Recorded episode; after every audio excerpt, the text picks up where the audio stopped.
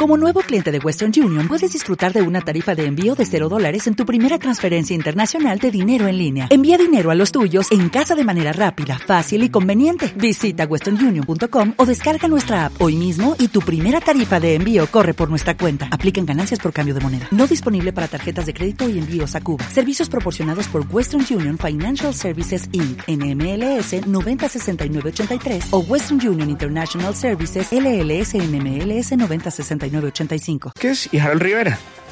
Harold Rivera Jr. Está con nosotros Harold Rivera. ¿Cómo le va, Harold? Bienvenido, buenas noches. Hola, buenas noches. Bien, por suerte, gracias a Dios.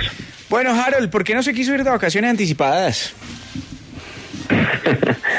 no, no, es una decisión que, se tomó. Nosotros como trabajadores, pues, acatamos las decisiones y, pues bueno, eh, como siempre lo dije, nuestra responsabilidad es terminar lo mejor posible. Ya sabemos que tenemos una situación compleja para la clasificación, pero igual como Santa Fe tenemos que, tratar de terminar lo mejor posible.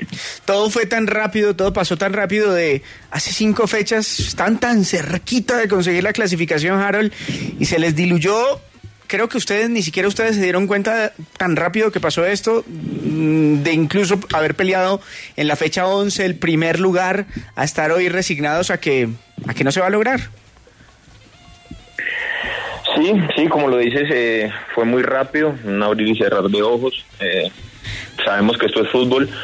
No, no obviamos la responsabilidad nuestra. Nosotros, como futbolistas, tenemos responsabilidad en todo esto que, que ha pasado. Eh, por diferentes factores, pues eh, el fútbol es, es, un deporte colectivo y, por diferentes factores, pues estamos en la situación que estamos. Y bueno, no, no queda nada más sino, sino terminar lo mejor posible y, proyectar un mejor futuro.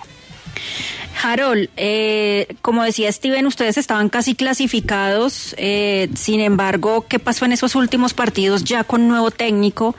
si es cierto que cuando llega un nuevo entrenador, por supuesto muchas cosas cambian y también pues se necesita un tiempo eh, para pues para adaptarse a esas, esas nuevas formas y esas nuevas ideas. ¿Para ustedes fue así tan complicado en esos últimos partidos? Pues yo, yo siento que, que el profe Pablo vino con una idea muy clara, o sea, su, su intención fue muy clara, muy directo en lo que quiere o en lo que quiso en esos partidos que jugamos, muy, muy directo.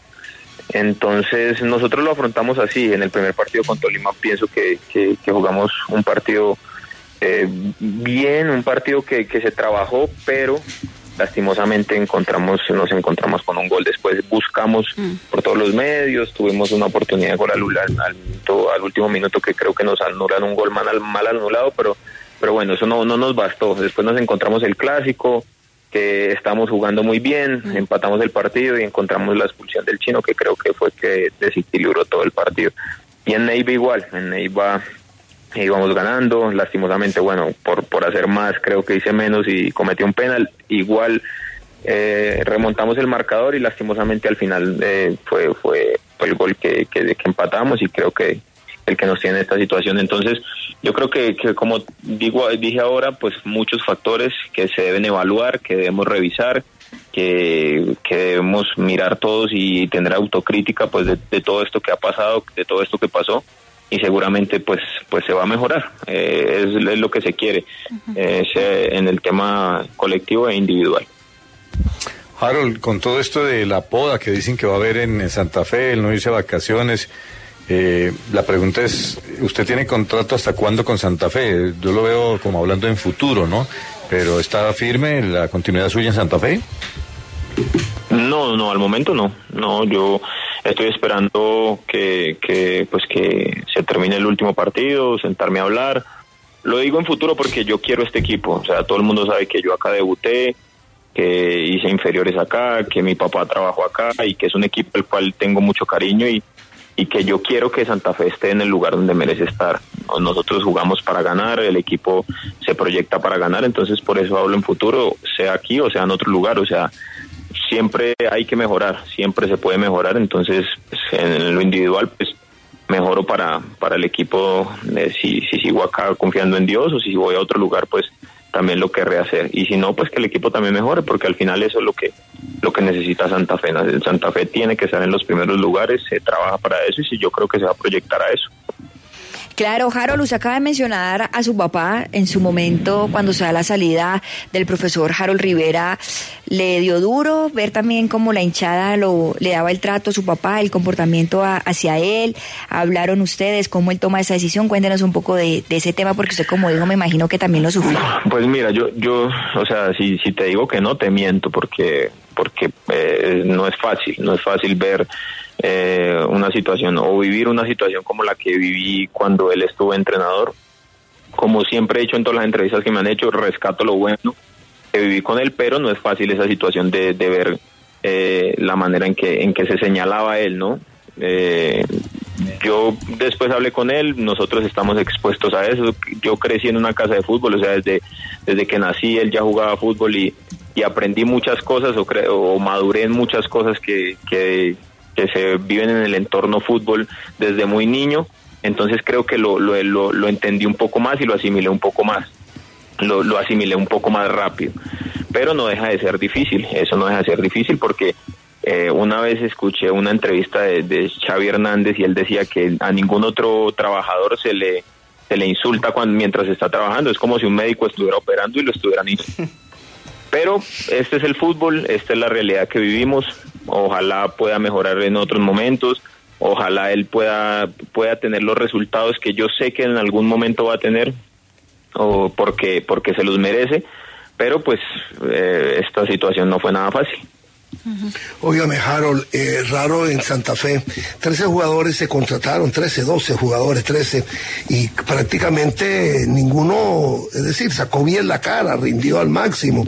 Y hablando particularmente de Harold Rivera, ¿cuál es tu autocrítica, la autocrítica? ¿Tú crees que le quedaste debiendo en esta temporada a Santa Fe o fue una temporada interesante para ti? ¿Cuál es la verdad tuya? yo yo, mi verdad es, es que yo empecé con el, eh, ahorita en esta temporada yo empecé de suplente con el profesor Boder, empecé de suplente, los partidos en los que entré, bueno, ahí pudimos resolver varios, después tuvimos la llave de Copa, de Copa Betplay con Cali, tuvo un buen partido y, y ya ahí me gané la titular, empecé de suplente, pero ahí ya me gané la titular y vino el partido con Unión Magdalena.